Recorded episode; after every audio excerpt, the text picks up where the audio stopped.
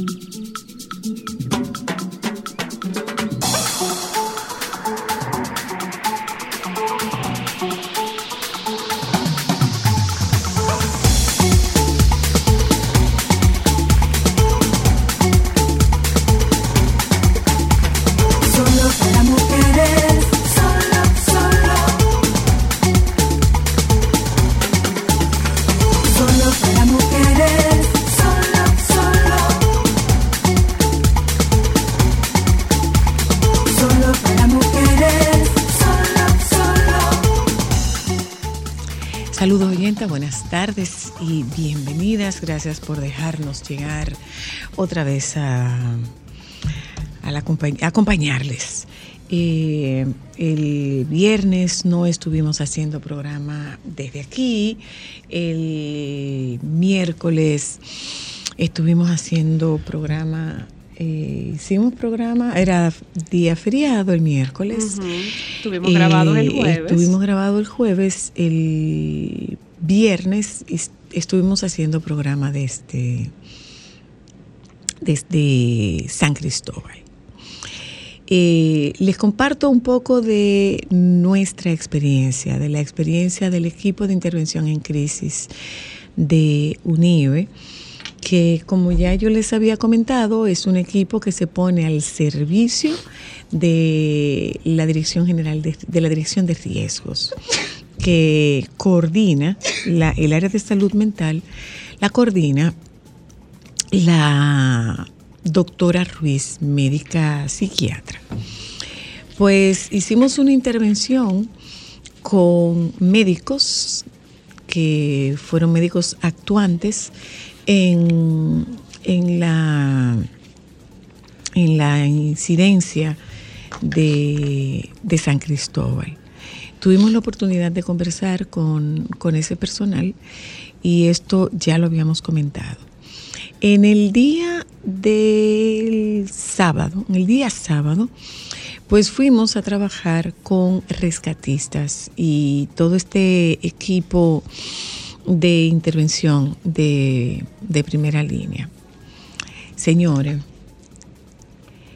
yo aquí como cualquier hija de vecino, me pregunto, ¿y por qué no se dotan los distintos cuerpos de bomberos de el equipamiento necesario, de los recursos necesarios? Nosotros tuvimos la oportunidad de conversar con personal del 911 que lo que decían era hasta cuándo vamos a estar con esta indolencia social que tú oyes una, tú oyes una ambulancia y no se mueve absolutamente nadie. Absolutamente nadie se mueve.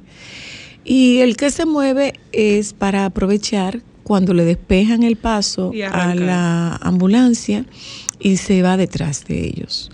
Bueno, pues una de estas eh, una de estas licenciadas, miembro del 911, con quien nosotros tuvimos la oportunidad de intervenir, a quien nosotros tuvimos la oportunidad de intervenir, decía que ella fue de las primeras unidades en llegar hasta el lugar del siniestro y que lo que más lamentaba era la poca colaboración de, de, la gente de la, de la ciudad, de la gente del pueblo, en abrirle paso a este, a este vehículo que iba a socorrer.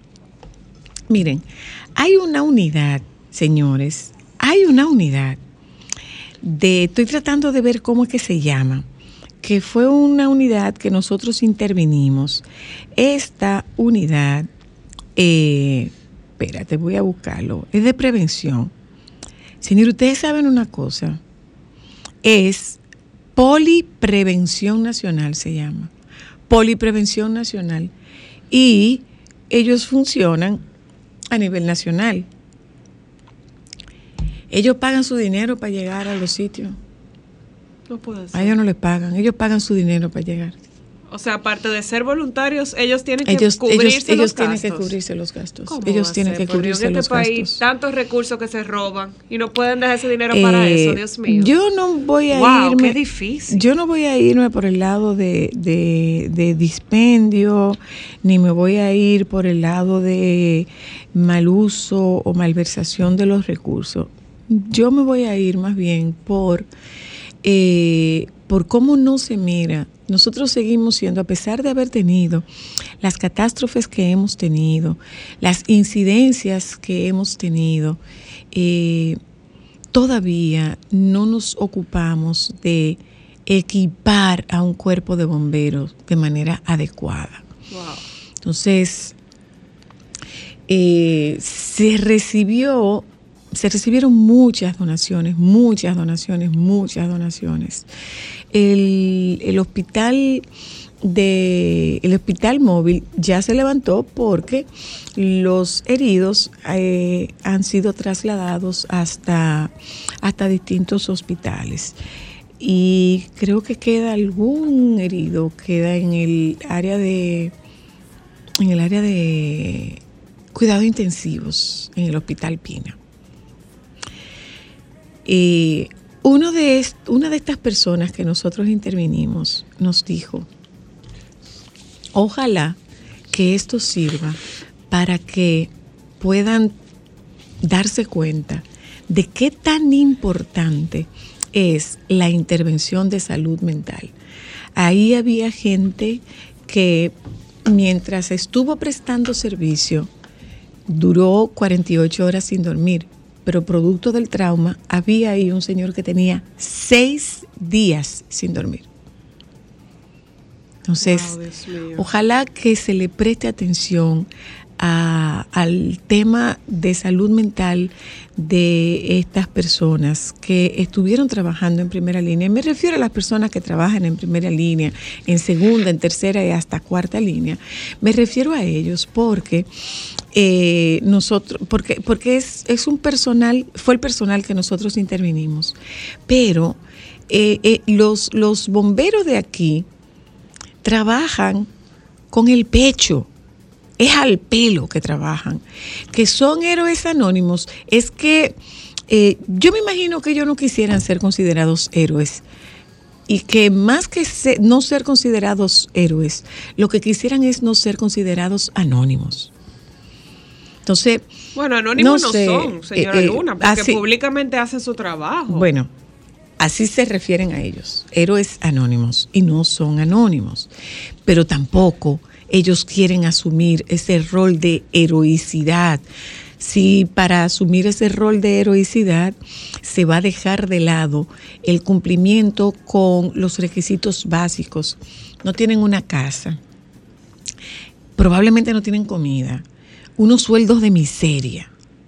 ¿eh? Unos sueldos de miseria, no se les interviene con una unidad especializada, porque cada una de esas incidencias, nos decía Vanessa Espaillat, que miembros de la Cruz Roja Danesa trabajan dos semanas y los retiran por varios meses, hasta casi un año, hasta que ellos logran eh, procesar esa, eh, eh, el trauma de esas imágenes.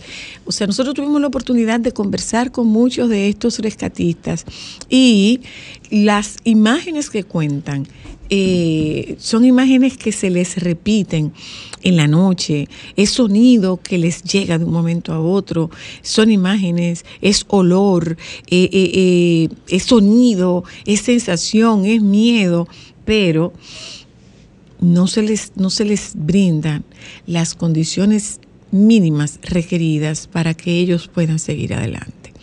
Entonces, es una pena. Los bomberos nuestros tienen salarios de miseria tienen condiciones infrahumanas para trabajar y tienen condiciones no dignas para vivir. Y es gente que arriesga su vida. Es gente que arriesga su vida. Nos contaron que eh, hubo gente que se, vio impactada por, el, por la catástrofe. ¿Sabe por qué? porque cogió para adentro a averiguar qué era lo que había. Y se quemaron ahí. Averiguando lo que estaba pasando, se quemaron. Entonces, hay mucha volatilidad. Pero además de eso, nos decía Osoria de, de gestión de riesgo que eh, ahí queda todavía muchos, quedan muchos gases, quedan partículas en la atmósfera que pueden reactivar un incendio nuevamente. Y además de eso, vi que ingresaron a alguien por una neumonía doble. Pero también el, nosotros estuvimos ahí trabajando el miércoles. Nosotros entramos el miércoles a trabajar. Y cuando nosotros llegamos el miércoles, estuvimos primero en la gobernación, luego de la gobernación fuimos al parque y después del parque fuimos al Pina y estando en el parque, el olor del humo era una cosa inmanejable, con mascarilla puesta. Era algo inmanejable. Pues el viernes cuando nosotros fuimos, había olor a humo y a carne quemada. Y aún así, la gente anda haciendo lo que llama un compañero nuestro un turismo de la tragedia. Haciendo un turismo de la tragedia. Entonces, eso por un lado. Por el otro lado, ¿a quién corresponde dotar de mejores condiciones? Esos, esos, eh, esas, eh, eh, esas donaciones que se recibieron, ¿por qué esas donaciones no se reparten entre, entre rescatistas? son 32 los muertos. Bueno, pero es que ahí tiene que haber muchísimos muertos más se ha hecho una, hay una, eh, eh, se, ha hecho una denuncia, hay, hay, un reclamo de una persona que no aparece, porque si no hay reclamo, bueno, pues todo el que estaba ahí, todo, todo, todos los cuerpos, si no hay reclamo, corresponden a las personas que no llegaron a sus casas. Eso es lo que pienso yo. Entonces, que debemos buscar la respuesta, que tenemos que saber de qué se trata, que tenemos que averiguar qué fue lo que pasó ahí, antes de saber qué fue lo que pasó ahí. Señores, miremos con ojo de agradecimiento y con ojo de respeto a los hombres y mujeres que se paran ahí al frente, que se meten a mano pelada a batallar contra la desgracia y que no tienen no tienen condiciones ni siquiera dignas. Mucho menos hablemos de condiciones de calidad. Ojalá que esto sirva y que ese dinero con el que se pretenda hacer una plaza o esos recursos que se, esos recursos que fueron donados, eh, miren hacia allá, miren hacia ese personal que les reitero, hay un personal que viene desde distintas partes del país pagando su pasaje para presentarse. Entonces, ojalá que nosotros querramos echarle una mirada a esto. Estoy viendo esta información de, del grupo del grupo SID que eh, dona más de 6.000 unidades de alimentos en respuesta a la devastadora explosión que afectó la provincia de San Cristóbal, el grupo SID se unió a la Fundación Sur Futuro para canalizar un aporte solidario a las familias afectadas, además de extender las más sinceras condolencias del grupo SID a las familias afectadas, confiados en la pronta recuperación de la comunidad. Juntos encontraremos la fuerza para superar este difícil momento. La unión es uno de los pilares sobre el cual se construye esperanza en medio de la adversidad. Yo me atrevería a decirles, ¿Y por qué no se apadrinan? Los empresarios no apadrinan algunos, algunos cuerpos de bomberos en algunos puntos del país. Y que no querramos reconocerles heroicidad cuando ellos arriesgan su vida y no, no tienen la menor condición. Créanlo, señores, la menor condición. ¿Qué nos solicitó parte de ese personal que nosotros intervinimos? Ojalá, ojalá que esta desgracia no se capitalizara políticamente. Ojalá que este dolor y esta tragedia no sean capitalizados políticamente. San Cristóbal ni ninguno de nosotros, San Cristóbal ni ninguna de las 32 familias que perecieron, de, los 32, de las 32 personas que perecieron, que impactaron a 32 familias. Ojalá que no politicen esto en su memoria, porque ninguno de ellos se lo merece. Hoy hablamos de hijos Señora favorito. Luna, mire, eh, justamente uno de nuestros eh, primos de Nagua es el coordinador nacional de UNABON, que es la Unión. De, de Bomberos Noble Luna. Entonces, eh, pueden comunicarse con él las personas y los empresarios que quieran tomar la iniciativa que usted menciona, para que él pueda hacerles un listado de qué necesitan los bomberos Por el- y apadrinar. Tú, tú ahí. O sea, cuando esta gente terminan, ellos van a una casa que probablemente el piso que tienen es de tierra Así mismo. y no tienen comida. Y no tienen comida. Eso cero es anónimo. Entonces, entonces. Que nos acordamos de- de que podría ser, que podría ser, podría ser no. que distintos empresarios, si, si, si el gobierno, si el Estado no puede asumir esos costos, bueno, pues que el empresariado los apadrine. Porque adivinen quién es, quién es el público que mayor necesidad tiene de Los eso. empresarios. Precisamente. Los, los empresarios. empresarios y sus instalaciones. Bueno, una cosa, eh, señores, pasando a otro tema, eh, no nos fiemos de, no, este, este pueblo lo cuida Dios. Bueno, yo Y creo yo- que tuvimos una experiencia en noviembre, señora Luna, como para no fiarnos de eso, ¿eh? No nos fiemos de este pueblo lo cuida Dios. No nos fiemos de, no, eso se va a desviar. Mira bien el curso, eso va a subir.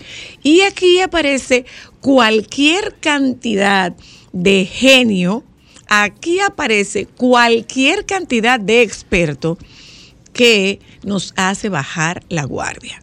Señores, es mejor, como se dice popularmente, que eso falte a que eso sobre. ¿Ok? Entonces, vamos a buscar la manera de cuidarnos. Si se nos está haciendo un llamado, los ayuntamientos están haciendo un llamado para no sacar la basura a la calle. No saque la basura a la calle porque se tapan las alcantarillas, se tapan los invernales. Entonces, vamos a revisar qué tenemos en la casa. Vamos a revisar si tenemos los medicamentos necesarios, si tenemos comida básica. Vamos a revisar si la cañada, si tenemos una cañada cerca, si podemos destapar esa cañada. Vamos a ver si nuestros vehículos, si tenemos vehículos, si los vehículos tienen combustible. Vamos a ver si hay identificado algún lugar con un familiar donde yo pudiera guarecerme. Porque dice eh, John Morales que desde cualquier pronóstico que se vea, no tenemos Forma. no tenemos mucha esperanza de que esto no nos impacte. Y eso mismo indica que tendremos mayor cantidad de agua que el agua que tuvimos en noviembre, por lo que podrían ocurrir inundaciones urbanas repentinas. Entonces, no digamos que no nos lo advirtieron. Eso Nos es lo, así. nos lo están advirtiendo. Tomemos precauciones. Estamos en esto y si usted tiene un trabajo, eh, pregunte qué va a pasar con el trabajo, su jefe que pregunte si despacha, si deja un personal. Tomen todas esas medidas de precaución para que nos cuidemos de tener pérdidas. Hemos, eh, señora Luna, hemos estado tratando de comunicarnos con todos los expertos en el área y ninguno nos ha podido tomar el teléfono. Eh, hace 28 minutos eh, publica Jean Suriel en su cuenta que el Centro de Operaciones de Emergencia incrementó el nivel de alerta en República Dominicana por los efectos de la tormenta tropical Franklin que se mueve al sur del país. Hay 14 provincias eh, en alerta roja y 18 en alerta amarilla. De las que están en alerta roja se encuentran Santo Domingo, Distrito Nacional, San Cristóbal, Peravia, Barahona, San Juan, Independencia, San Pedro de Macorís, La Romana, San José de Ocoa, Azua, Pedernales, Bauruco y Elias Piña. Dentro de las que se encuentran en alerta amarilla está Puerto Plata, Duarte, Automayor, El Ceibo, María Trinidad Sánchez, Monte Plata, La Altagracia, La Vega, Santiago Rodríguez, Tajabón, Montecristi, Hermanas Mirabal, Espaillat, Samaná, Monseñor Noel. Santiago, Sánchez Ramírez y Valverde. Se dice que lluvias y ráfagas de viento asociadas a la tormenta Franklin ya se están sintiendo de por sí en zonas de República Dominicana. Entonces vamos a estar atentos a lo que el COE y todos los organismos oficiales tengan que decirnos. No nos vamos a dormir en los laureles con eso. Te voy a enviar, eh, te voy a enviar esta última imagen que es la que se ha publicado eh, ahora para que nosotros lo pongamos en pantalla. Y una cosa, señores, eh, ¿y quién no sabe eso? No piense por usted. Puede haber muchísima gente que no lo sepa. No piense por usted, que puede haber muchísima gente que no lo sepa. ¿Tú sabes lo que yo pienso? Que este es un momento para ¿Tú que... Sabes quién no puede perdóname, perdóname. Este es, un momento, este es un momento para que en las zonas de mayor riesgo empiece un perifoneo. Yo hablo, yo hablo de mi pueblo particularmente. Nosotros estamos, Nagua está adentro del agua. Nagua está dentro del agua. Entonces, sería bueno que comenzara un perifoneo para que la gente tome precaución. ¿Van a seguir hablando de lo mismo? Sí, tenemos que, seguir hablando de lo mismo. Dice aquí que eh, yo estoy viendo la, la el posible la, posible, la posible ruta. No se muestra. Eh, no se muestra el tamaño. Estoy viendo esta, esta nota de, del diario, del listín diario de hace, no veo cuánto, hace una hora, la directora de la Oficina Nacional de Meteorología, Gloria Ceballos, mire, mírela, mírela, públicala otra vez, por favor. La directora de la Oficina Nacional de Meteorología, Gloria Ceballos, informó que la tormenta tropical Franklin ha disminuido la velocidad de traslación. Eso quiere decir que es más lento. Y es más peligroso. No es que cambió la dirección, es que, es más, lento. Se mueve a 9 kilómetros por hora. Esto evidencia que el fenómeno durará más tiempo en abandonar el país. En un gráfico que colgó en su cuenta de Twitter se observa que Franklin estará tocando directamente el territorio a las 8 de la noche del martes y todavía a las 8 de la mañana del miércoles no habrá salida no habrá salido. También advierte que se pronostica algún fortalecimiento. Actualmente los vientos máximos sostenidos se mantienen en 85 kilómetros por hora. Eh, también dice Jean Suriel hace una hora publicaba, señora Luna, que el campo nuboso de la tormenta tropical ha aumentado en las últimas horas debido a las aguas calientes del Mar Caribe y que es muy amplio y abarcaría República Dominicana tres veces. O sea que. Toda la costa, toda la costa atlántica. Toda la costa atlántica está, tiene una alerta de tormenta tropical y estará impactándonos desde las 8 de la noche de mañana, 8 de la noche de mañana hasta las 8 de la mañana del miércoles, 8 de la 8 de la no, no. No, hasta las 8 de la mañana del miércoles, 8 de la, de la noche de mañana hasta las 8 de la mañana del miércoles estaremos nosotros recibiendo los efectos de esta tormenta. Entonces, tome precauciones, tome precauciones. No se indigne porque usted compró y, ok, yo fui al supermercado y ahora me quedé yo con lo que yo compré en el supermercado porque esto no pasó. Preferible que se le quede lo que usted compró en el supermercado a que usted necesite algo del supermercado y que usted no lo tenga. Preferible que se le quede un medicamento a que usted necesite un medicamento y usted no lo tenga. Preferible que usted busque dónde guarecer su vehículo y sus ajuares a que usted no busque dónde guarecer sus ajuares y los pierda. Lo más importante de todo esto es que debe buscar dónde guarecer su vida, que es lo único que no se recupera. Nos vamos un momento a publicidad, regresamos de publicidad. Esta tarde nosotros hablamos sobre hijo favorito. El hijo favorito. ¿Hay o no hay un hijo favorito?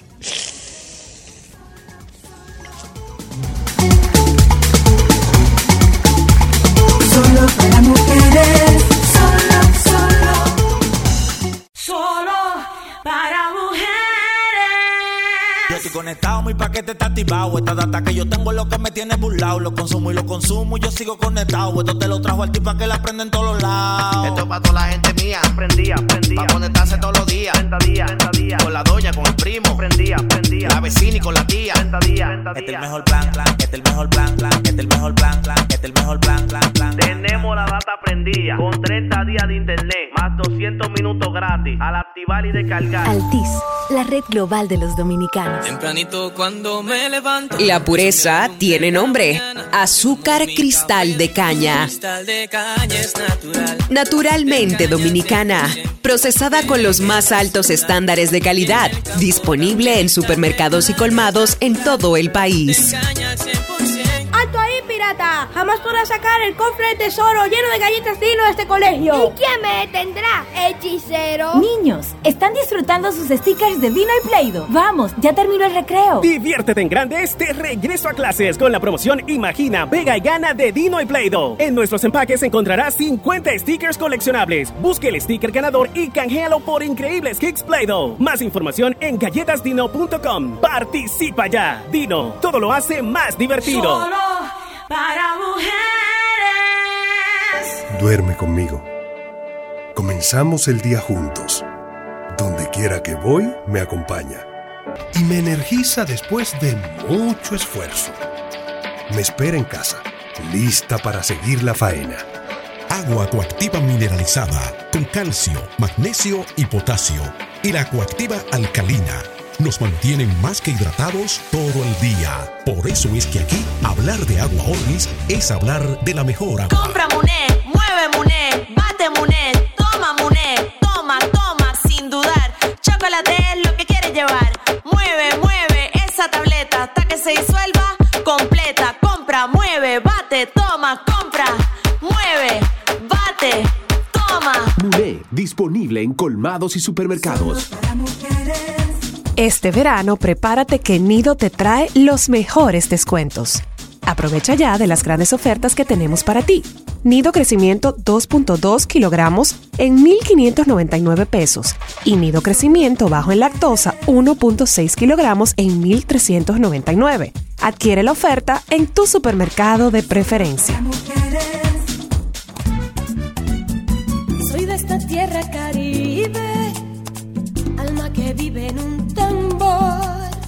Cuerpo de mar y arena que recibe, bailando alegre el señor sol, pedacito de isla azul y verde, donde cada corazón es un cantor, terruño encantado que no pierde sus ganas de crecer y ser mejor, gente gozando en la avenida, algarabía y bonche en el colmado.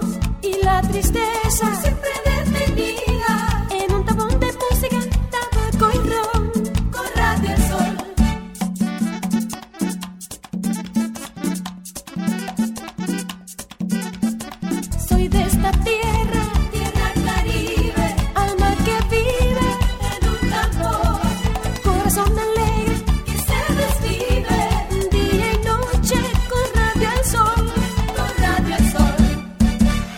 ¿Quieres escuchar a Sol desde tu móvil? Descarga ahora la nueva app de Sol. Búscala en tu Google Play o App Store. Sol 106.5. También en tu dispositivo móvil.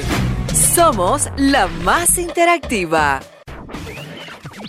Déjame cambiar tus días y llenarlos de alegría. Solo para mujeres.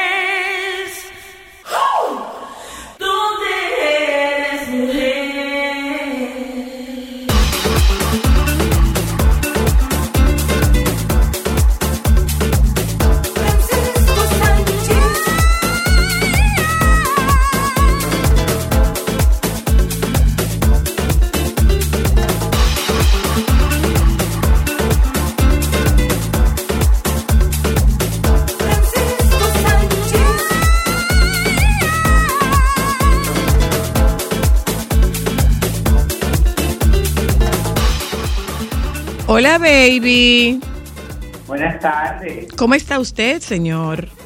Estamos bien, gracias. Cuénteme de su vida.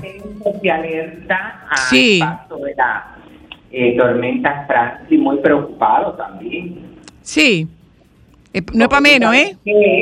Hay una parte de la población que dice que anuncian y que luego no pasa, y entonces esa me asusta, esa parte. No. Eh, eh, vamos a prepararnos como si pasara. Sí, entonces la gente, no, que yo estoy viendo las imágenes de por allá afuera, pero no solamente eso, que también estoy asustado porque detrás eh, se viene... Hay dos más. Sí, dos tormentas tropicales más que tienen una trayectoria no similar, pero vienen para este lado. Sí, señor. Mira, yo estuve leyendo algo que decía John Morales. eh, a la, hace dos horas, John Morales decía, va frenando Franklin, tal y como anticipado, debido al lento movimiento. No espere lo peor de la lluvia hasta tarde el martes y todo el miércoles. Dice John Morales que hace tres horas decía, todas y cada una de estas rutas proyectadas por los modelos de pronóstico actualizadas esta mañana a las 8 son malas noticias para República Dominicana, incluyendo la del UK. En cambio, para Haití, una trayectoria sobre República Dominicana disminuiría su acumulado de lluvia, 375 mililitros de lluvia posible. Las tormentas tropicales son eventos mucho más preocupantes por la lluvia que por el viento. No tenemos fresco en la memoria, muchos de nosotros, no, muchos de ustedes, yo lo tengo muy fresco, muchos de ustedes no tienen fresco en la memoria Olga y Noel, que hablábamos de Olga y Noel hace 16 años. Hay un amplio, amplio campo nuboso, entonces no se lleve de que eso no va a pasar.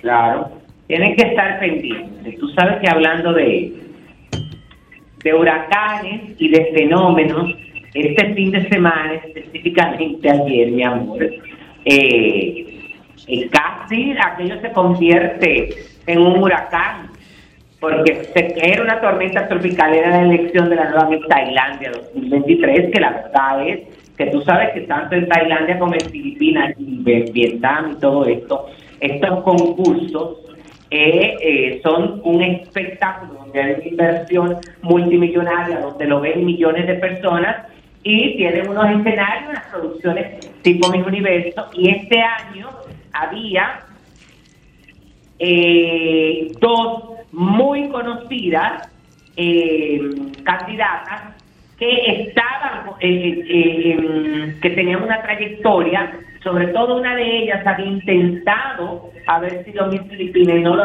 perdón, Miss Tailandia y no lo había logrado. Había quedado primera finalista y lo y, regresó este año en, a competir con la que ganó. Se trata de, eh, eh, bueno, aquí ay Dios mío, pero se me fue en el Costa. Pero, ah, ok. Sóplalo, sóplalo. Eh, Fina, eh, que se llama Pra- Pradinar, muy conocida como Fina, sin eh, Takral, eh, que era la que volvía después de haber quedado primera finalista y lamentándolo mucho quedó segunda finalista y ganó Antonia Portil, quien fue en el 2019 Miss Supranational. Mm, ok. Y entonces ahora se convierte en Miss Universo Tailandia 2023, por supuesto se convierte en una de las favoritas eh, para la edición que se va a realizar en El Salvador. Esta, eh, ella tiene 26 años, es, eh, es actriz modelo, nació en la India y es hija, atiende, atiende ¿De quién? Dime.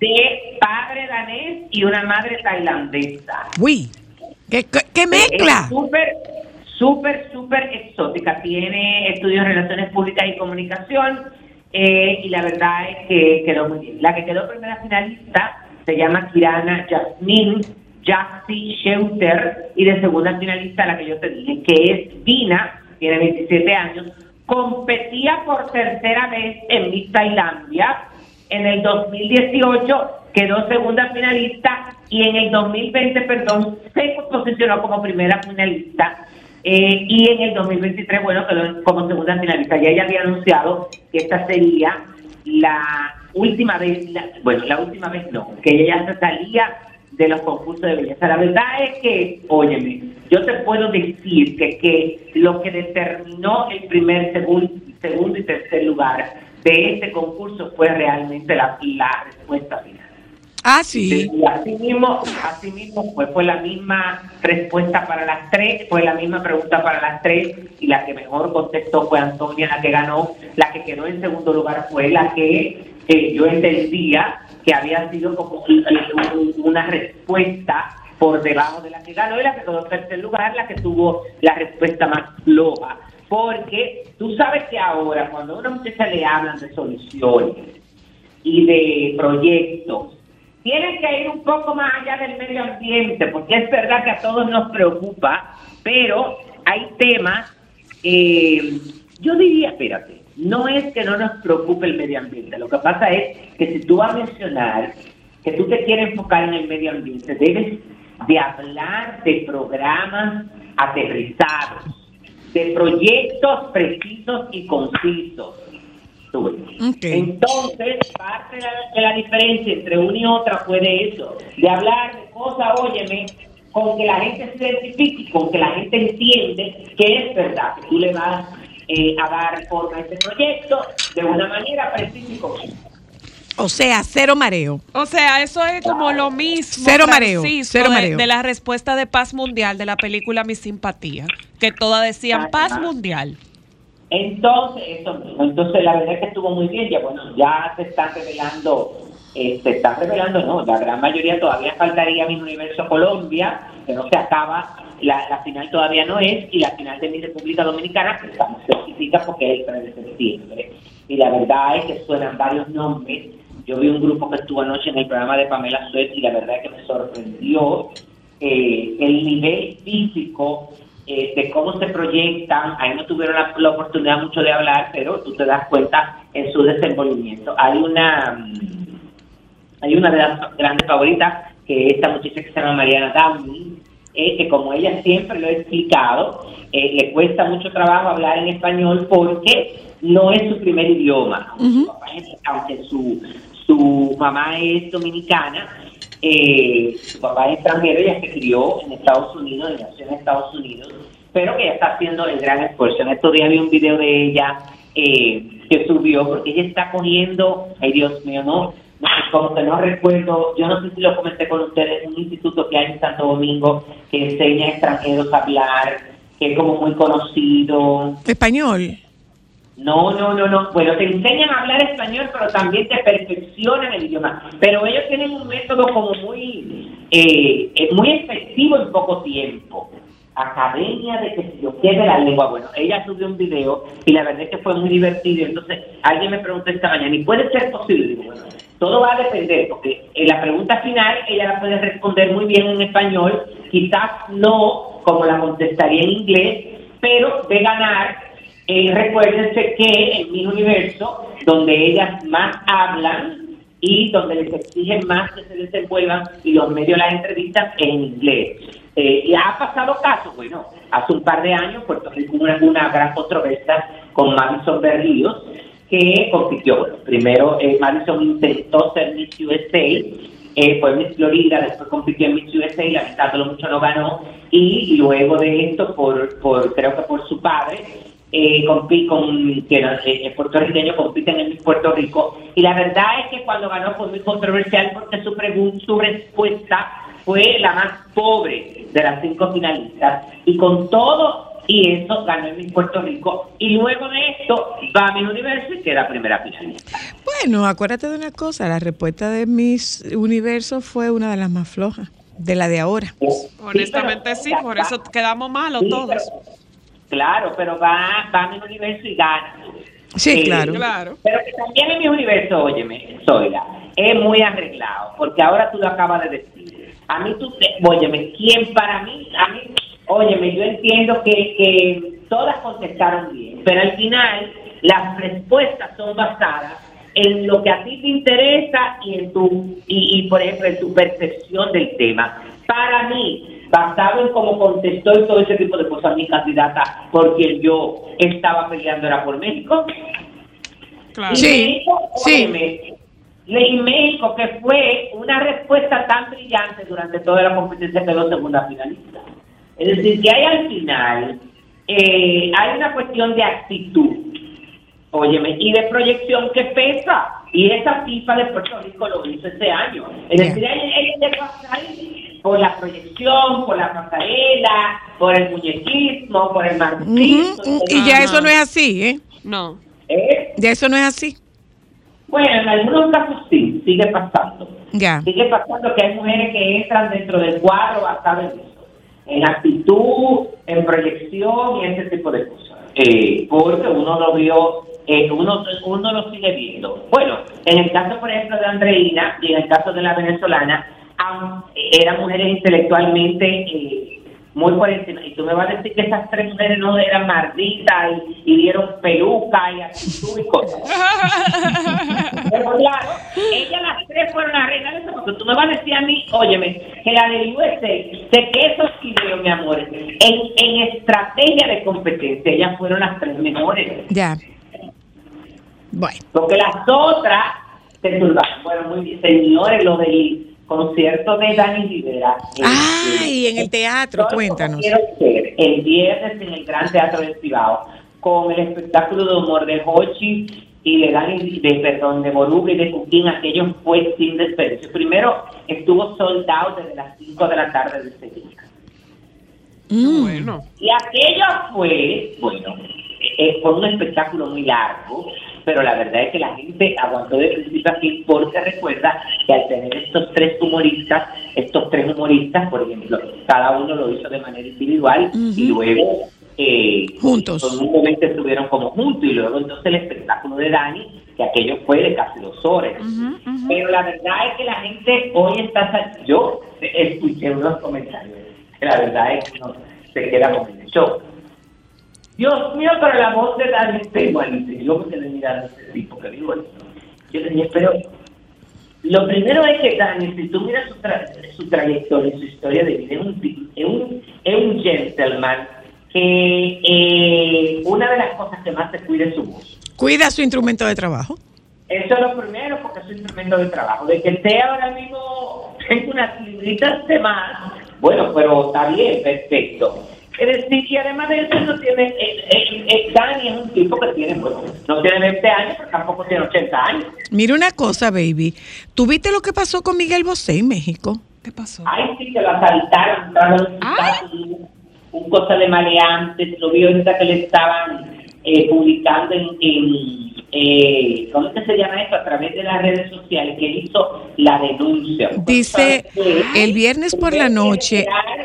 Primero hay que esperar que la persona haga la denuncia para luego las autoridades poder, óyeme, certificar que eso, porque fíjate que eh, hasta que eso no lo certifique las autoridades, dice, eh, porque ese comunicado lo saca Gustavo Adolfo Infante, el periodista, y reveló que el delito que vivía el cantante dentro de su domicilio, dice que estaba recuperándose de una gripe en su casa cuando un grupo de ocho hombres armados había interrumpido en su domicilio para despojarlo de sus pertenencias. De acuerdo con este periodista, el cantante eh, eh, vive en un fraccionario del desierto de los Leones en Ciudad de México. Eh, había estado sentado bebiendo té con su hijo Tadeo cuando un sujeto le apuntó con un arma de fuego en la sien. Durante el ataque, José fue encerrado en una habitación junto con los trabajadores del hogar que estaban con él en ese momento, según lo narrado por el presentador de televisión. Eh, el comando, que eran un grupo de personas, habían sustraído joyas, dinero en efectivo y otras pertenencias, pero no se llevaron los cuadros de arte que tiene el cantante español en su casa. Hasta el momento no se ha dado a conocer el valor de los objetos que le quitaron. Hay una, un comunicado de él que dice, queridos amigos, el viernes de, de Miguel Bosé, el viernes por la noche, y esto lo publica eh, el teacher Joaquín López Dóriga. El viernes por la noche un comando de 10 sujetos armados irrumpió en mi domicilio. Nos asaltaron, nos tuvieron atados a mis hijos, al personal de la casa y a mí durante más de dos horas. Se llevaron todo, coche incluido, todo muy estudiado y milimetrado para hacerlo corto. Estamos todos bien. Mis hijos se portaron como dos valientes, admirables. Fue todo muy tenso, delicado y desagradable. Esta es la única versión a la que debéis atender. Se están diciendo cosas que no son ciertas, como habitualmente algunos gustan. Gracias a todos por el apoyo y la preocupación constante demostrada pero quedad tranquilos. A mis vecinos de urbanización, los primeros en llegar, mil gracias de corazón. Y a los que tanto especulan con que tras lo ocurrido voy a abandonar México, siento mucho decepcionarles. Aquí estoy, aquí me quedaré para hacer frente a lo que sea, en el país más hospitalario del planeta. Seguimos. Wow. Tú sabes que dicen que todo eso fue fríamente calculado. Sí, Son dice él. Una banda que, que lo estudió por mucho tiempo Dice él. eh, para saber cómo entraba, porque fíjate que ahí no hubo, óyeme, intento de nada, ni de hacerles daño, ni de hacer- es decir, gente que tenía, óyeme, este plan, que íbamos a entrar por aquí, que sé yo, que para ti. Fueron a Y, buscar. eh, claro. Claro.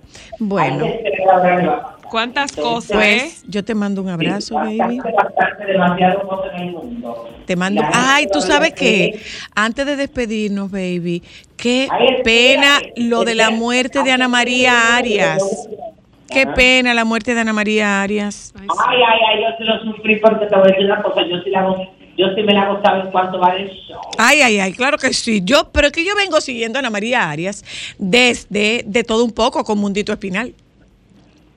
Ay, sí. Eh, realmente. Lo lamentamos muchísimo, estamos esperando porque Fran Peroso creo que fue que lo dio a conocer. Sí, sí, fue. Pues, ella participó en una película, bueno, que está que se estrenó hace de 10 días. Bueno, pues me despido de ti, baby. Espérate antes de irme. Dime a ver. Oye, tú, señores, pero ustedes no vieron esta noticia. Tú sabes que esto es tan grave. Ay, que por cierto murió, el Murió papá. su papá. Ujú. Nuestro sentido pésame, un abrazo y nuestra solidaridad. Ay, sí, totalmente. Tony, Tony le, está, le hizo una entrevista a el Cata, porque el Cata está promocionando eh, un, un tema musical que se llama Bicochito. Y tú sabes lo que le dijo el Cata, que él ha recibido una propuesta millonaria de una compañía productora de pornografía en Europa para él hacer por- pornografía y que él está pensando Ay, santo. millonario. Tú sabes qué fue lo que más me gustó de la respuesta del Cata al final. Eh, ¿Y qué piensa tu pareja de ella? Será la expareja de un millonario. Wow. Pero dame el favor, Zoila. ¿Y tú estás creyendo eso? Ah, no, yo no sé, qué sé yo. ¿Qué No, sé ella yo? no está creyendo, ¿Qué no sé yo? lo que él dijo. ¿Qué sé yo? Pero bueno, hay de todo, baby. Ah. Hay de todo. Hay de todo, baby. Hay de todo para todo gusto. Bye.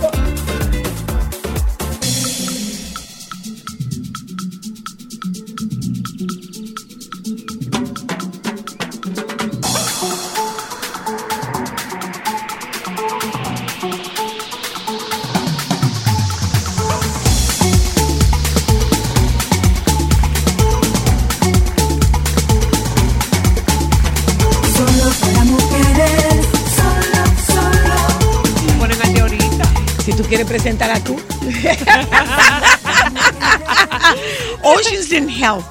Eh, Oceans in Health. Two Oceans in Health. Marija Mirik eh, está con nosotras esta tarde. Y miren, señores, ¿ustedes se acuerdan la de veces que nosotras llamamos insistentemente al doctor Eddie Perestén? Miren, ese es el doctor Eddie Perestén. Ese es el doctor Eddie Perestén que lo llamamos 100 millones de veces durante COVID. A Jesús, doctor, ¿cuántas Nunca vino, nunca dimos? pudo venir porque evidentemente No, físi- físicamente no podía venir. Una vez yo creo que sí. Hicimos un programa. Creo que una vez Sí, el presencial, Presencial. una vez, Eddie, ¿verdad? Eh, eh, ese todavía no había llegado al país. Sí, antes de. Y dimos la primicia La aquí avanzada. de cómo íbamos a hacer eh, toda Ah, la a- mitigación. acércale un poquito al micrófono. todo lo que iba a ser la mitigación de impacto y, y todavía recordamos, tenemos ese video grabado y es posible, yo lo uso para clases, Sí, tú me lo mandaste. sí, yo lo uso para clases de cómo uno puede predecir cuando una pandemia, primero su impacto y después todo lo que va a hacer, era como, como que hubiésemos sido profetas en ese momento. Así es. Y siempre lo voy a guardar, eh, creo que fue una, un gran programa. Sí lo fue. Y, y- y- y además, eh, eh, uno se comportó como un profeta. Cuando yo te lo mandé, te lo dije. Mira, ni si- como si me hubiera dado una, una revelación de algún lado. El, el yo decir, al final, cuando tú me dijiste, ¿y qué tú crees que va a pasar? Yo dije, esto va a pasar, como todo va a pasar. Claro. Sí. ¿Cómo olvidarlo? Eh, y como Sí. decía, como decía Henry Ebrard, se va a poner bien, pero antes se, va, a poner, peor. ¿Eh? Vamos a darle la bienvenida a Marija y al doctor Perestén. Eh, ustedes tienen una actividad que es lo que les trae con nosotros esta tarde. Por favor, déjenos saber de qué se trata. Bueno, nosotros desde la Fundación Two Oceans, Two Oceans in Health, tenemos lo que es nuestro gran encuentro anual, nuestra gran fiesta de conocimiento anual, que se llama Episteme, Encuentro Anual de Comunidades Epistémicas, en honor al gran psicólogo social Antonio de Moya, que estoy segura que todos conocen. Es la persona que marcó mucho lo que es nuestra tendencia en investigación, lo de crear investigación que empodera comunidades, conocimiento que empodera comunidades. Y todos los años, el primero de septiembre, en honor a su trayectoria, hacemos este encuentro que llamamos Episteme, siguiendo lo que, cómo se llamaba su blog, famoso blog Episteme y juntamos personas de diferentes lados del mundo que trabajan en un tema específico. Nosotros trabajamos investigación en salud, eso es lo que hace Two Oceans, formación de recursos humanos en salud también. Ay, qué y entonces. Episteme es como una especie de encuentro, fiesta de conocimiento, un momento de júbilo y también de creación de ideas nuevas. Eso es el próximo viernes, no este viernes, el de la Ay, pero eso va a estar lleno de gente inteligente. Eh, y, ¿Y cuál es el tema? El tema de este año es tecnologías emergentes y com- Empoderamiento comunitario, ¿verdad? Todos los años tenemos un tema central que siempre gira en torno a la Tú investigación. sabes que a mí me resultó súper interesante y atractivo eh, ver, nosotros estuvimos interviniendo con la unidad de intervención en crisis de, estuvimos interviniendo el Juan Pablo Pina en el personal de primera línea, con los médicos particularmente, y a mí me llamó tanto la atención ver los residentes de medicina familiar y comunitaria. Y tú dices, pero ¿y por qué aquí no se dice que hay una residencia de medicina familiar y comunitaria? ¿Por qué no se dice? A propósito de esta investigación, esta formación de ese recurso. Sí, es, es algo que también ha sido una tendencia, yo no diría que nueva, pero que no se ha escuchado mucho, ¿no? ese retorno a la comunidad, una persona que ya ahora mismo acude a servicios de salud mucho más empoderada, con mucho más acceso a la información, con herramientas que antes no teníamos. Entonces, ahí, eso Que implica a veces, una se vuelve, a veces se vuelve en tu contra. Bueno, ahí es que Esa está. información a veces se vuelve en tu contra. Ahí es que está realmente la clave, no es rechazar la tecnología que viene como un recurso formidable, sino más bien aprender a usar esa tecnología a nuestro favor y de una manera que sea bajo los parámetros de lo que es la ética, tanto en la investigación como en la atención comunitaria. Entonces, eso es lo que tratamos de hacer y por eso Episteme gira alrededor de eso. Está, se está hablando mucho de inteligencia artificial, de los límites, de los peligros, de lo ético, de lo no ético. De eso es que vamos a estar hablando en este Ah, mira qué interesante. ¿Y quiénes van a estar acompañándolos ustedes en esta, en, en esta jornada? Bueno, tenemos un grupo de como tú decías, de gente muy inteligente que nos va a Claro, porque ¿qué? eso es verdad. No, pero tenemos personas de muy, muy alto nivel que vienen. El profesor Jeffrey Lazarus, que es un profesor de Barcelona, que fue el que usó la tecnología para hacer un- una aplicación del método Delphi en, en cuanto a la respuesta al COVID. Juntó científicos de prácticamente todo el mundo y hizo una especie de consenso en lo que debe ser la respuesta a epidemias como COVID usando tecnología, porque en ese momento todo era remoto. De hecho, el doctor Perestén participó también de este proceso. Y en el país también había otras personas, como Fundación Plenitud, Magdalena Arate. Y es, él viene a hablar un poco de cómo utilizó la tecnología para, para consolidar o consensuar un, un pensamiento en ese tema. También tenemos localmente, como la conferencia magistral, al doctor Robert Paulino, que estoy segura que lo Sí, conocen. Muy querido, hermanos.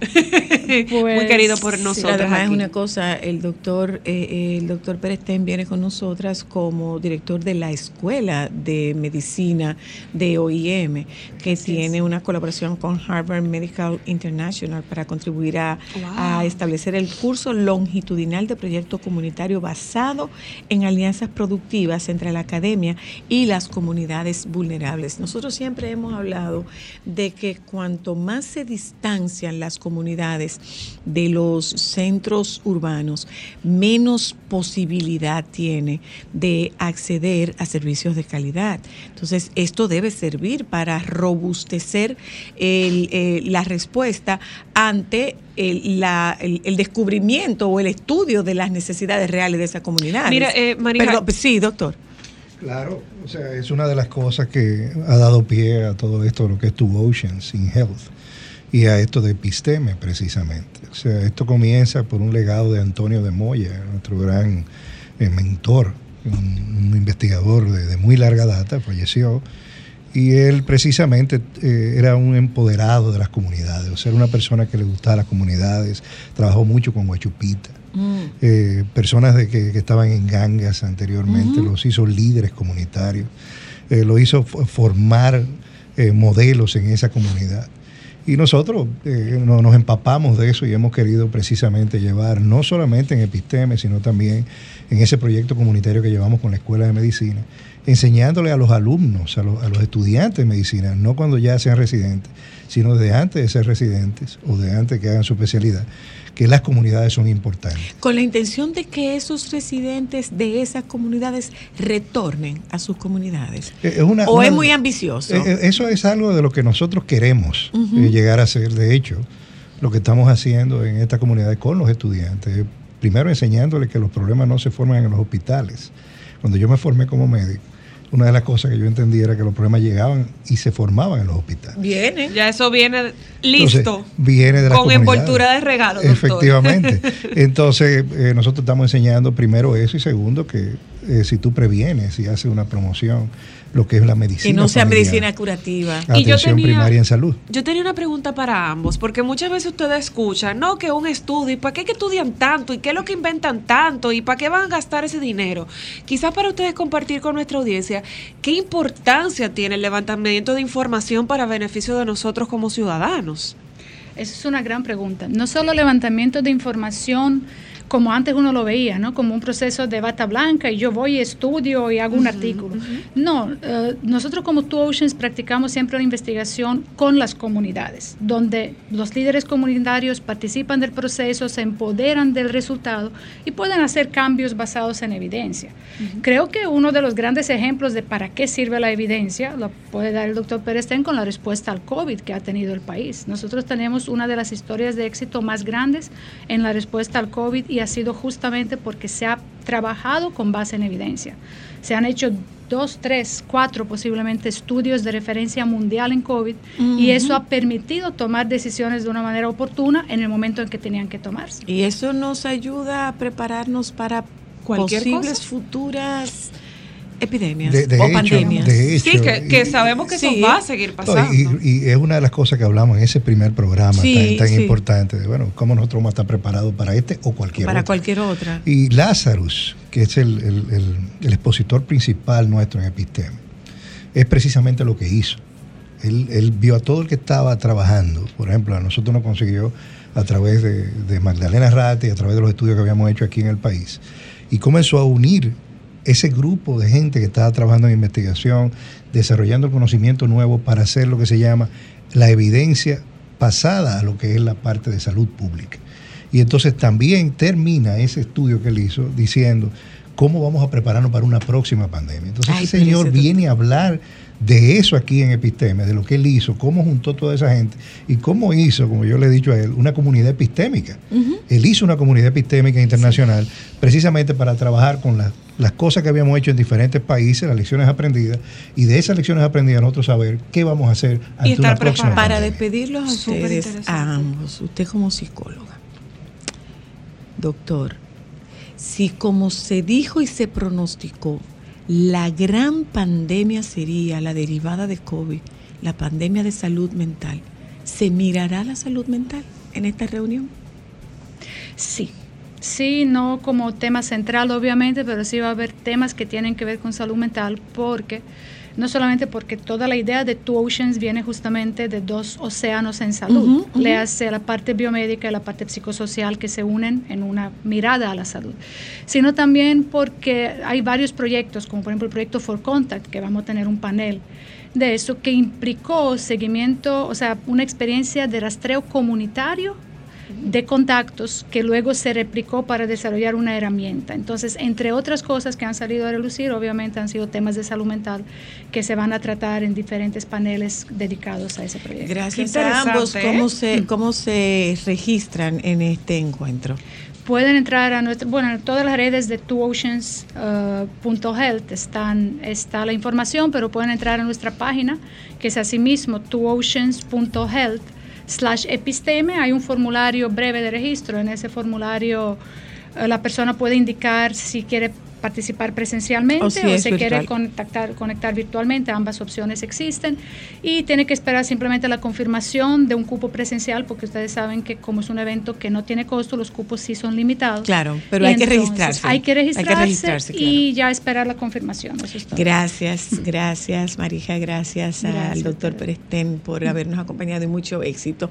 Muy Nos vamos un momento a publicidad, regresamos de publicidad. Yo digo que yo no tengo, pero digo que yo no fui. Yo no fui hija favorita, ¿no? Jamás. Mi hija, el hijo favorito de mi mamá tiene, ra- rango. El hijo favorito de mi mamá, claro, rango tiene, el general. Ese era el hijo favorito de mi mamá, siempre lo fue. Pero yo fui la favorita de mi papá. Solo para mujeres.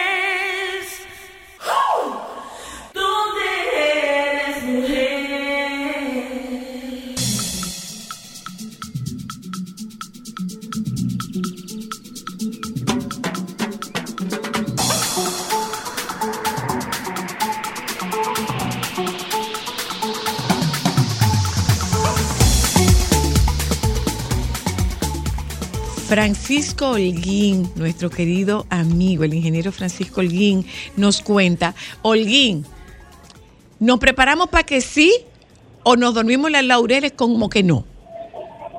Nos referimos a Franklin. Hello. Buenas tardes, Zoila. Hola, hola. No te duermas en los laureles, Por favor, cuéntanos. por favor. No Por se favor. duerman en los laureles. Este fenómeno sigue con su trayectoria donde indican las diferentes herramientas que va a cruzar su centro por República Dominicana. Las lluvias a unas herramientas siguen mostrando que vamos a tener acumulados importantes de lluvias que en algún punto del país pudiesen alcanzar hasta 300 milímetros.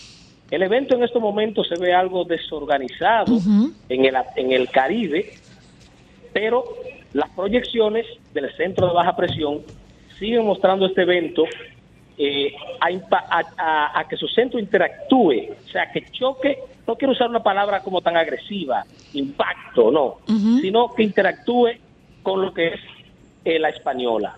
No, no, no, no, no. Yo, tú, tú perdóname. Que tú perdóname, atento Tú perdóname. Holguín, Sí. tú perdóname. Pero yo prefiero que usemos impacto. Porque si ponemos que interactúe, nos descuidamos. Bueno, No, eh, no, no nos, la palabra impacto. no nos alarmemos, pero sí alertémonos. Sí, eso sí es cierto. Ya las autoridades, observaron que hay alerta roja, Sí. eh, alerta amarilla, eh, conociendo eh, lo que significa cada uno de estos colores, que verde significa atentos, estar, estar atentos a, a- a lo que puede pasar, amarillo, estar preparado, preparándonos, y rojo, listo. Lo que indica que toda la parte costera del Caribe debe estar lista ya porque se espera que este evento de- deje abundantes precipitaciones, deje, lluv- deje eh, oleajes anormales en la costa, así que todo aquel que tenga un yate, una yolita, tiene ya que ubicarlo en un lugar seguro. Los que tienen aeronaves, llevarla a su hangar. El, la persona, la que viven en torre, que traten de no colocar los vehículos en el sótano de esa torre, sino que se queden en un nivel superior, porque ya hay experiencia de que se inunda. El que tiene, que sabe que vive en una calle que eh, se inunda, que lleve ese vehículo de él a otro lugar, que no lo, no lo eh, eh, parquee delante de la casa, porque ya comenzaron las lluvias. Comenzaron lentas y a medida avanzan las horas, ¿qué va a estar pasando? Que se vaya incrementando ese nivel de, de precipitaciones, aumentando la intensidad, la frecuencia. Durante esta noche estará lloviendo, mañana va a amanecer lloviendo, el domingo, el, perdón, El martes. se espera que el evento, como está moviéndose muy lento, muy probable que el punto de entrada de ese, de de ese centro de baja presión, tocar tierra dominicana, tal vez no sea tan temprano, sino más bien martes tarde, madrugada del miércoles. Lo que significa que mañana martes, el miércoles y todavía el jueves, vamos a estar de una u otra forma recibiendo precipitación el jueves, pero las lluvias principales estarán entre martes y miércoles. Gracias, Olguín. Muchísimas gracias. Un abrazo para ti. A Gracias, gracias. Ya ustedes oyeron. ¿eh? Nos queda, ok, nos queda este tiempo de conversación. Ya ustedes oyeron, ¿eh? O sea, No se duerman en dice los los mexicanos, ojo al chícharo, no nos alarmemos, pero alertémonos. Eh, mira, eh, Morillo, ¿cuánto tiempo? Jorge Morillo, el maestro Jorge Morillo. Morillo, dime una cosa. ¿Hay un hijo favorito? Eh, Desde que te haces la pregunta ya tienes la respuesta. Que sí. Claro que sí. No. Hay un hijo. Sí, no, hay un hijo. hombre. Ahora, ¿tú sabes quiénes son los que se la preguntan? Los hijos favoritos son los que siempre se preguntan, ¿cómo va a ser que hay un hijo favorito? El que no es favorito no se hace la pregunta. Lo Yo sabe. nunca me lo pregunté. Lo sabe, lo sabe. Bueno, ahora, el hijo favorito. ¿Sabe que siempre hay un... Hay una ventaja en ser Sí, hijo ah, no, favorito. Mira, no, no hay ventaja porque termina en violencia. Claro. Entre, entre, los, entre los hermanos termina en violencia. Como yo, que me acabo de romper la rodilla ahora sí, sí. mismo.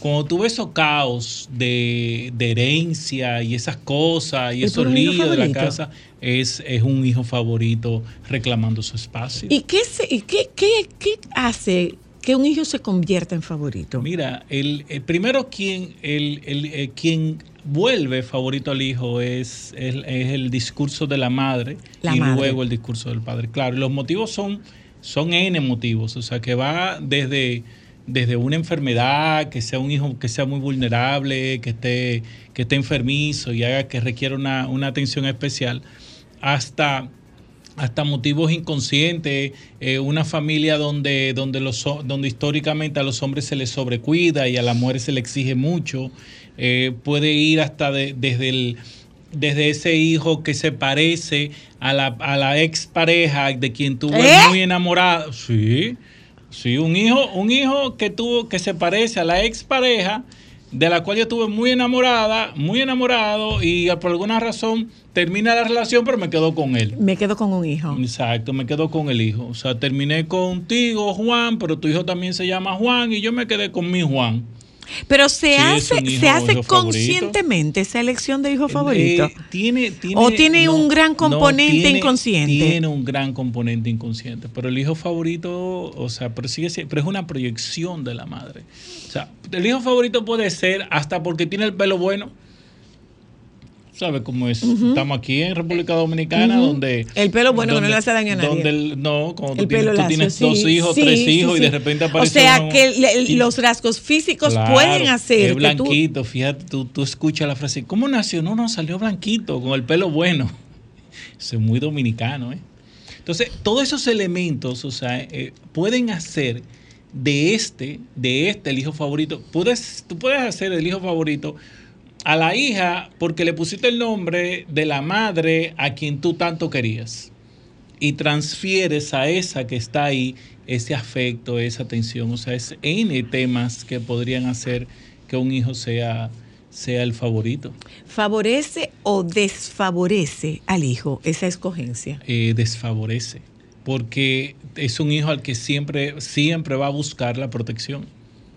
Y si y llega un instante donde siempre va a buscar ese extra que, que le dan, ese- esa ayuda inicial, esa Mm. atención adicional, ese extra, siempre lo va, lo va a esperar del otro y no lo va a sacar de él.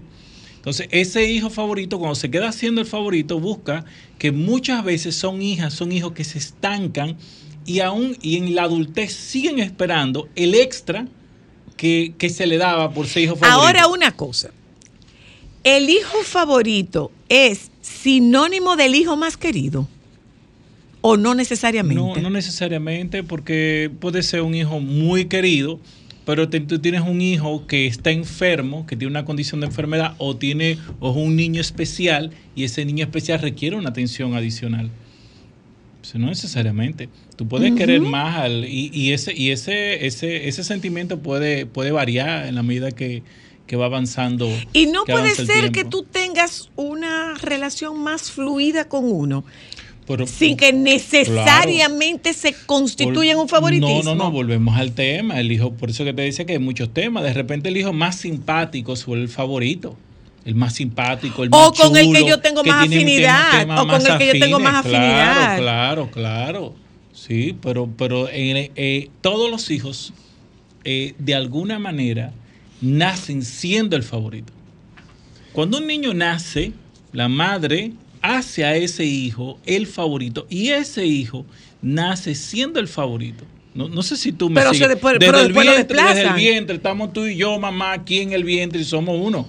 Nace y somos tú y yo. Y todo niño nace siendo el favorito. El tema está, el tema viene después, cuando empiezan a armarse las dinámicas familiares, donde nace el otro y te dejo a ti para agarrar al otro que viene, o, o te dejo a ti, tomo aquel porque es más bonito, es más simpático, eh, o es el enfermizo, o tiene el cabello bueno, o se parece más a fulano, más a perencejo, o es la O es, o es o es más, o es más expresivo, porque puede ser que sea más Puede expresivo. el- no, el- el hijo- no, hay, no hay una cosa más chula que un niño que se ría, que sea simpático, llama la atención de todo el mundo y se así, vuelve un claro. hijo favorito. Y ojo, ser favorito no es, sol- no es con el discurso de la madre solamente. Ahí está el padre incluido, ahí están los abuelos incluidos, están los tíos incluidos. A veces hay un hijo que se vuelve el centro de todo, el, el primer nieto, el primer sobrino, el primer hijo.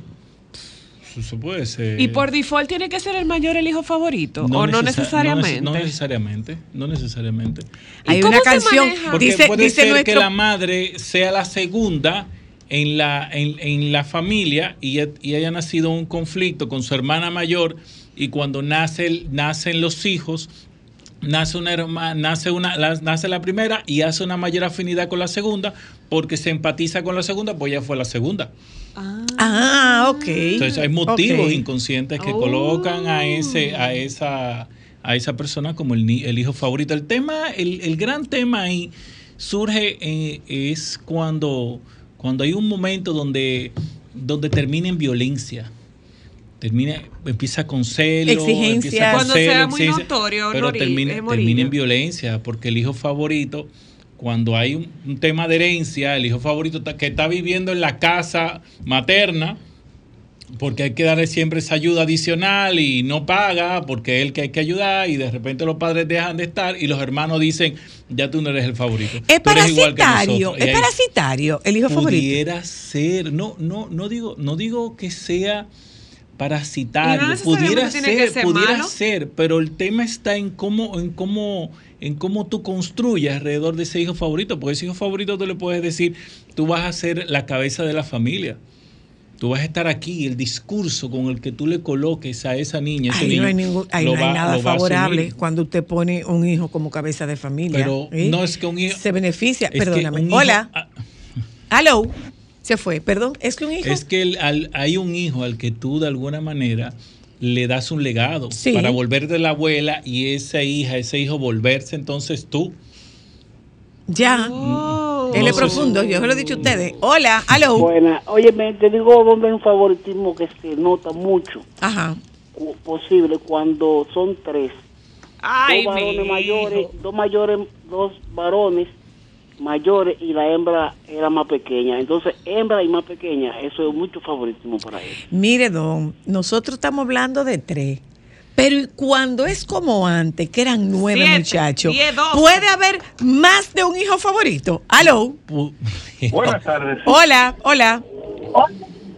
Hola, hola. Le escucho. Mire, yo quería, yo quería, quería validar precisamente eso, porque en mi caso yo tengo una sobrina que mi, fue criada por mi mamá, o sea, su abuela lo que la crió prácticamente. Ella tiene 10 años, pero en la forma en como ella habla, es como que literalmente mi mamá en vida le dijo, mira, todo esto que está aquí es tuyo. Y ella dice y hace cosas que dejan notar como ese tipo de, de, de actitudes. O sea, ¿de qué manera uno trabaja en una niña? Porque no sé si eso está bien o está mal que ella siga pensando de esa forma. ¿Y qué edad tiene esa niña? 10, 10, ¿verdad? 10 años. Diez años. Sí, eh.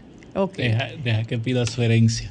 No, pero tú sabes cuál es la verdad. la herencia que le dio su mamá a ella. Pero adivina que legalmente la No le ley no toca. admite favoritismo. No, no, no, no, yo sé. Por pero moralmente sí Por ahí y donde- afectivamente Por aquí es sí. donde va el tema, porque se soluciona, pero se soluciona, se soluciona desde el punto de vista legal, no del punto de vista emocional. Exacto, Ni- exacto. Porque es, ese hijo favorito reclama su lugar y, el, y, y el legado, y a ti te lo dejo todo, y tú te voy a dar la casa, te voy a dar aquello, te voy a dar lo otro, porque estaba ahí.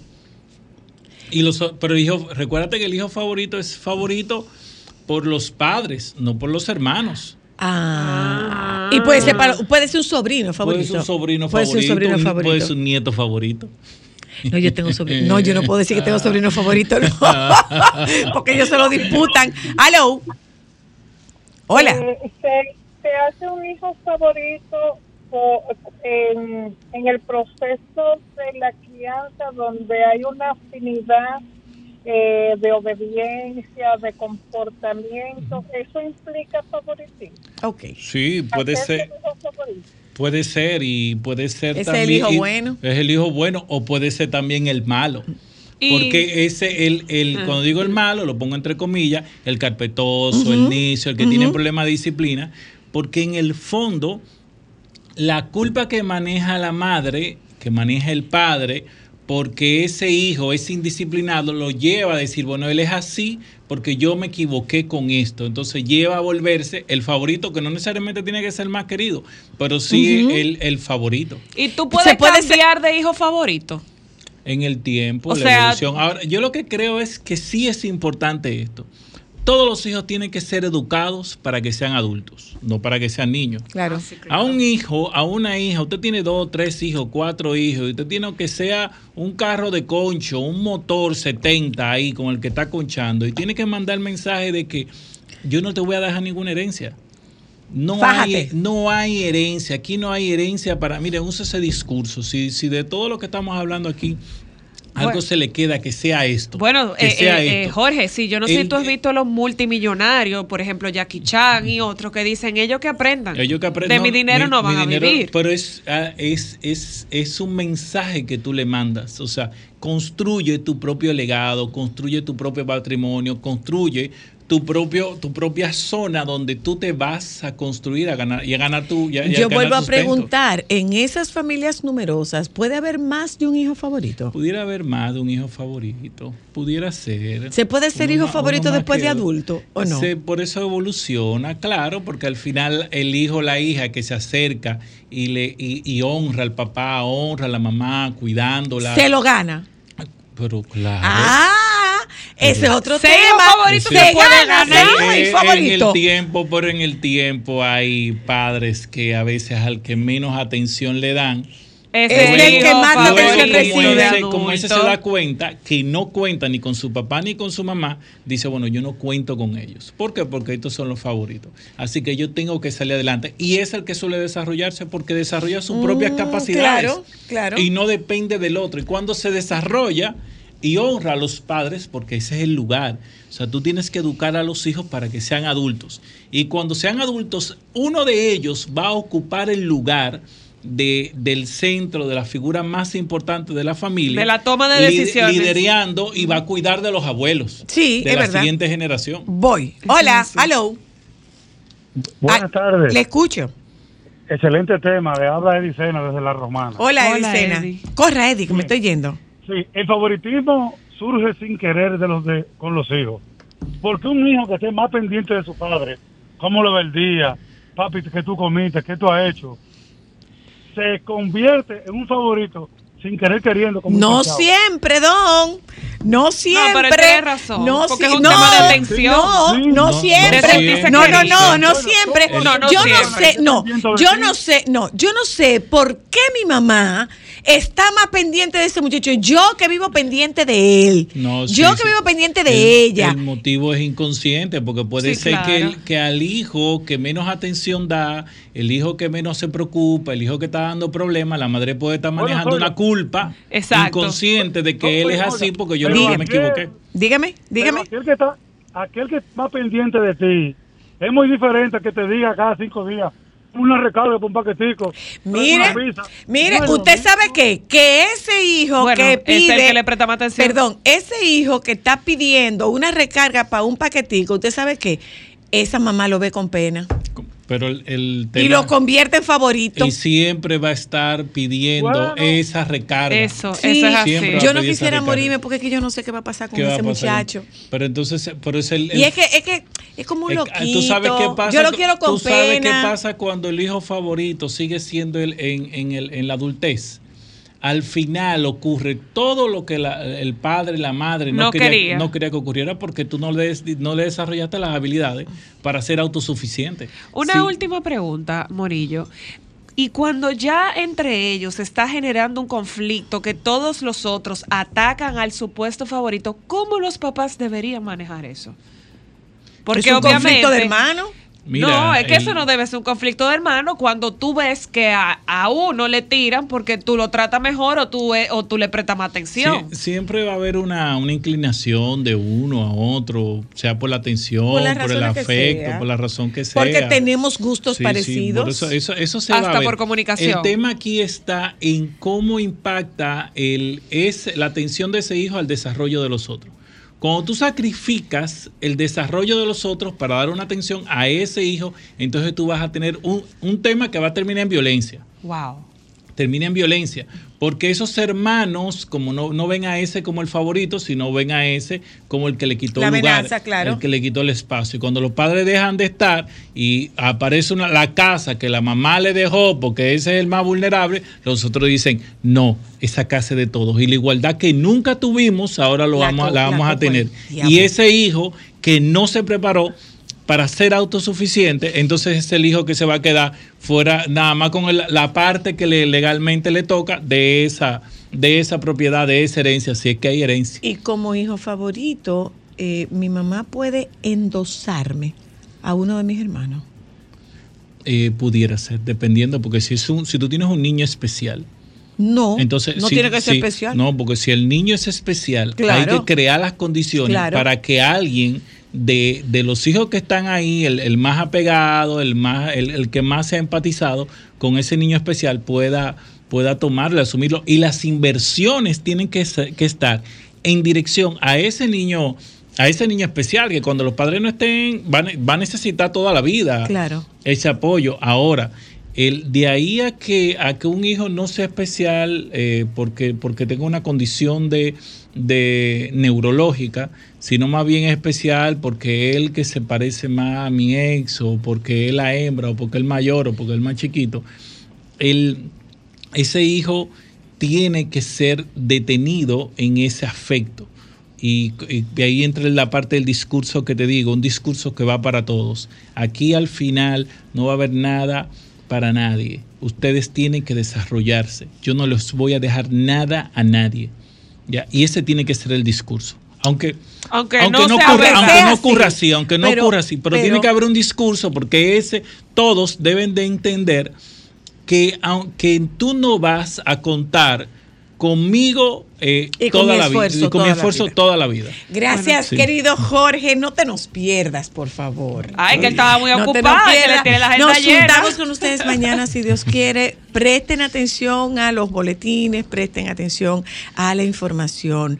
Eh, no es que se alarme, pero sí que se alerte. Nos juntamos mañana. tus mismos ojos, la misma forma de sonreír, cómo se parece a ti.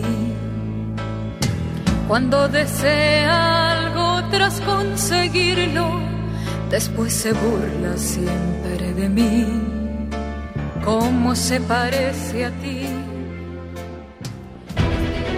Sol 106.5, la más interactiva. Una emisora RCC Miria.